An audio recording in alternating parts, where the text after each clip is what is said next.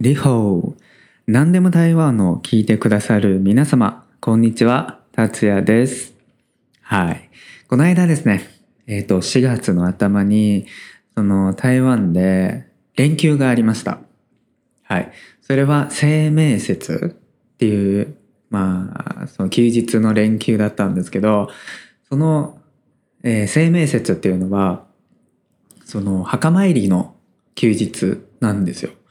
はい。まあ日本ではその墓参りっていうのはそのお盆の時ですね。夏の時なんだけど、台湾ではね、その4月の頭の休日は、えー墓参りの、はい、その休日ですね。はい。今回台湾ではね、その連休は4日間の連休がありました。はい。僕はね、その連休を使って、えー台南に行ってきました。はい。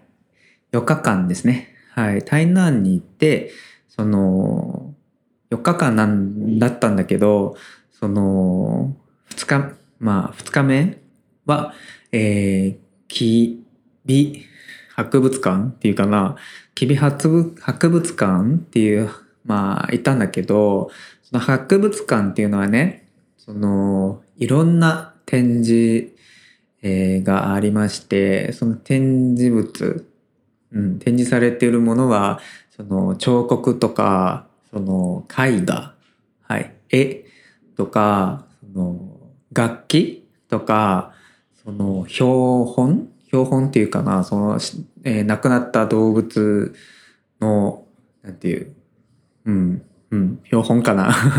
はい、それを、はい。またはその武器とかいろんなものが展示されている、えー博物館です。と、とても、なんていう、多様多彩な博物館ですね。はい。まあ普段その博物館っていうのは、その、まあ一つの種類の方が多いかなと思いますが、でも、キビ博物館っていうのは本当に独特な博物館ですね。はい。またその外見、その建物、博物館の外見なんだけど、そのすごくホワイトハウスに似てるってよく言われてるので、はい。本当に写真を撮ってる人もたくさんいますね。写真を撮る。その、えー博物館の外に立って、その博物館と写真を撮る人がたくさんいます。はい。本当に台南のすごく人気なスポットですね。はい。えっ、と、3日目なんだけど、その、3日目は、その、ユイグアンダオっていう島に行ったんだけど、はい、そのアートフェティス、ん？アートフェスティバル？アートフェスティバル？はい。がありまして、はい、その海の方に行ったんですね。はい、本当に楽しかったんですね。はい、その芸術はあまりまあ詳しくないし、見てもなかなか伝わらないと感じましたが、はい。でも海に行って本当にその海を、その広さを見ながら、その友達と一緒にすごくリラックスはできました。はい。今回のその連休は本当にすごく、まあ、いい連休でしたね。はい。で、今回の内容なんだけど、その旅行に関する、うん、テーマですね。はい。今回、ちょっと旅行に行こうじゃないんですか？に、に、その、なんていう、根作りするときに、まあ、感じたことを、まあ、ポッドキャストで皆さんにもしお話できたらなと思ったので、はい、今回ね、ちょっと旅行について皆さんにお話ししたいと思います。はい。よろしくお願いします。はい。その旅行ね、いろんなタイプの人がいると思います。旅行に対して。はい。で、僕はね、3つのタイプの人を、まあ、ちょっと考えて皆さんにお話ししたいと思います。はい。もし今回のエピソードを聞いて、はい。また他のタイプの人、もし、うん、思い出していただけたら教えてください。はい。またはね、まあ僕はこういうタイプです。まさにその達也が、まあ言ってたそういうタイプの人ですとか、そういう人も、そういう方ももしいらっしゃれば、はい、どんどん教えてください。はい。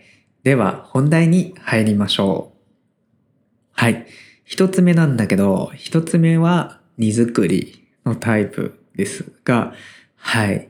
僕はね、その、いろんなものを、まあ、その、リュック、カバンに入れてしまうタイプです。はい。その僕の荷物は他の人より少し多いと思います。はい。でも僕の友達一人のストレート、のんけの男の人なんだけど、その人はね、いつも荷物が少ないんですよ。はい。今回台南の旅でもそうだけど、その、リュック、バックパック、一つだけですよ。はい。本当に少ないんですよ、あいつ。でも僕はね、本当に、まあ、カバン二つ持っていったんだけど、本当にいろんなものを入れてしまったんですよ。はい。僕はいつもね、例えば、まあ、この前、その、コロナがある前、うん、よく日本に行ったんだけど、その日本に行った時にスーツケース持っていたんじゃないですか。スーツケースはいつも3分の2ぐらい入れました。うん。でも僕の友達はですね、その、のんけの男なんだけど、その人はね、半分以下ですよ。そのスーツケースの中身。はい。本当にいつも違うなぁと感じました。うん。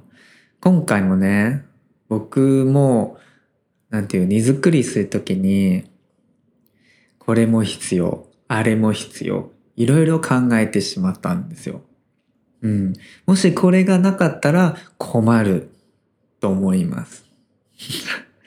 でも、実はね、まあよく、まあなんか、家、まあ、なんていう、旅が終わって、家に戻ったら、その、なんていう、その、全然使わなかったもの、たくたくさんっていうか、あります。いつもあります。はい。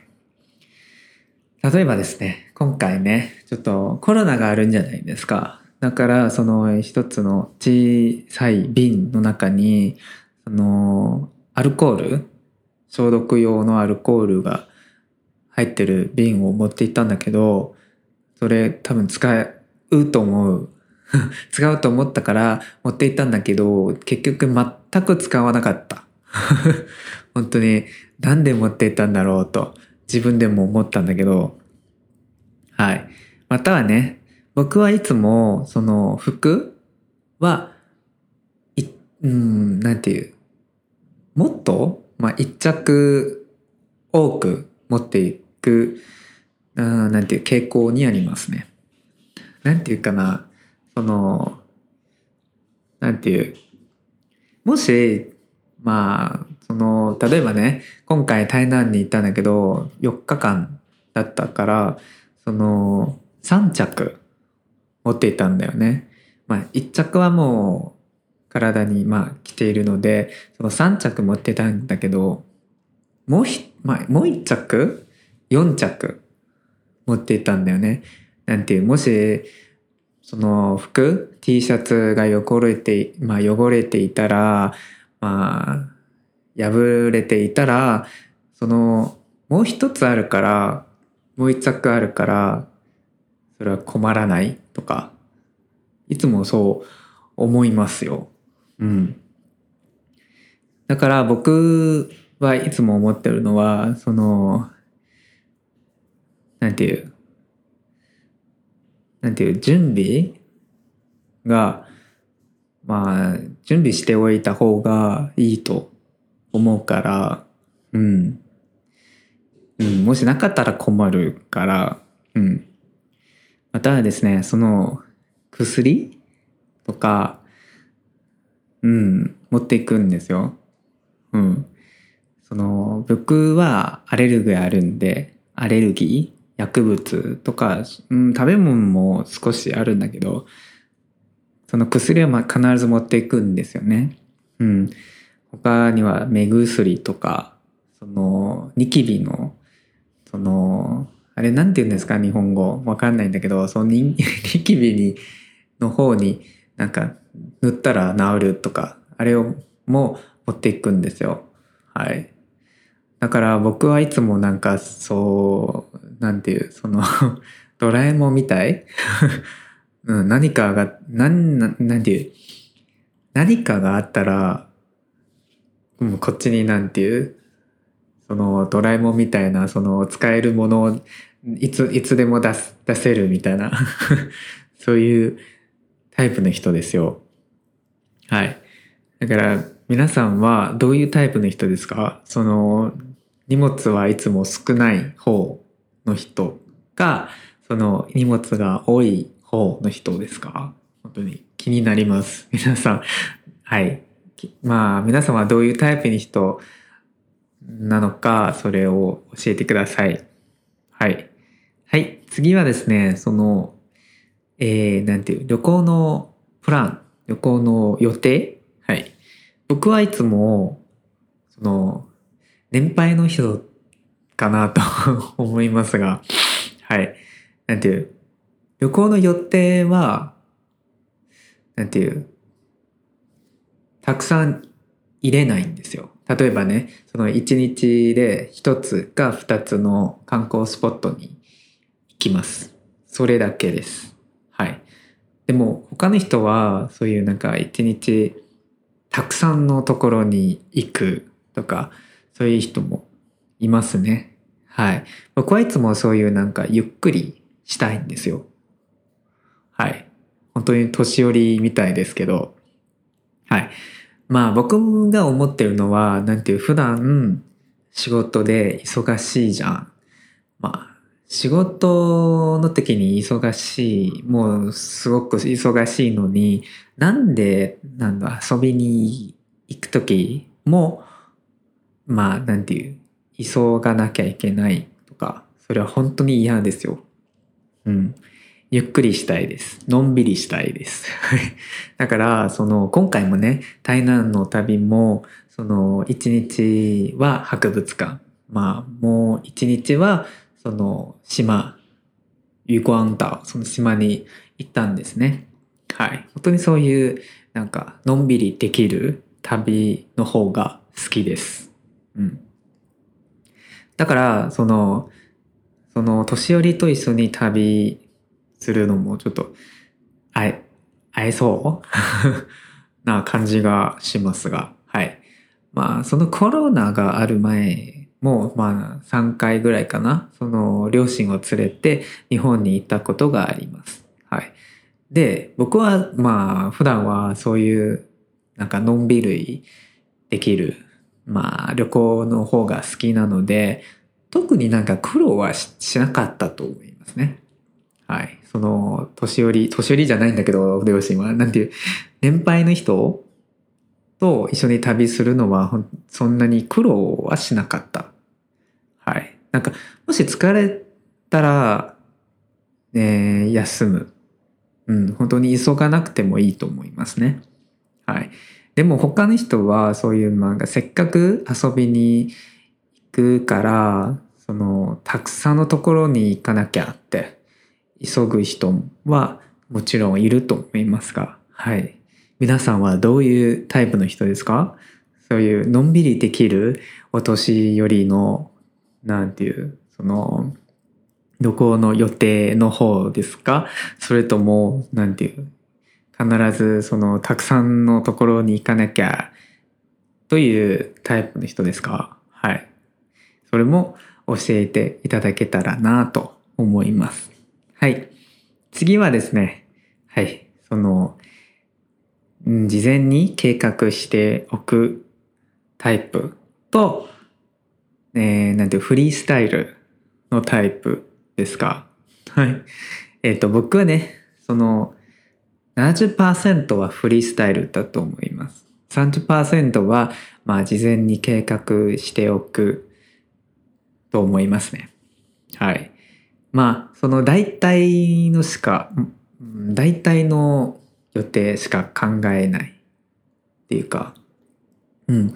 例えば、その、例えば今日、例えばですね、今日奈良に行くとしたら、まあ今日、えー、えっ、ー、と、なんていう、東大寺？東大寺に行く。明日は法隆寺に行く。大体の、なんていう、旅行の予定を考えます。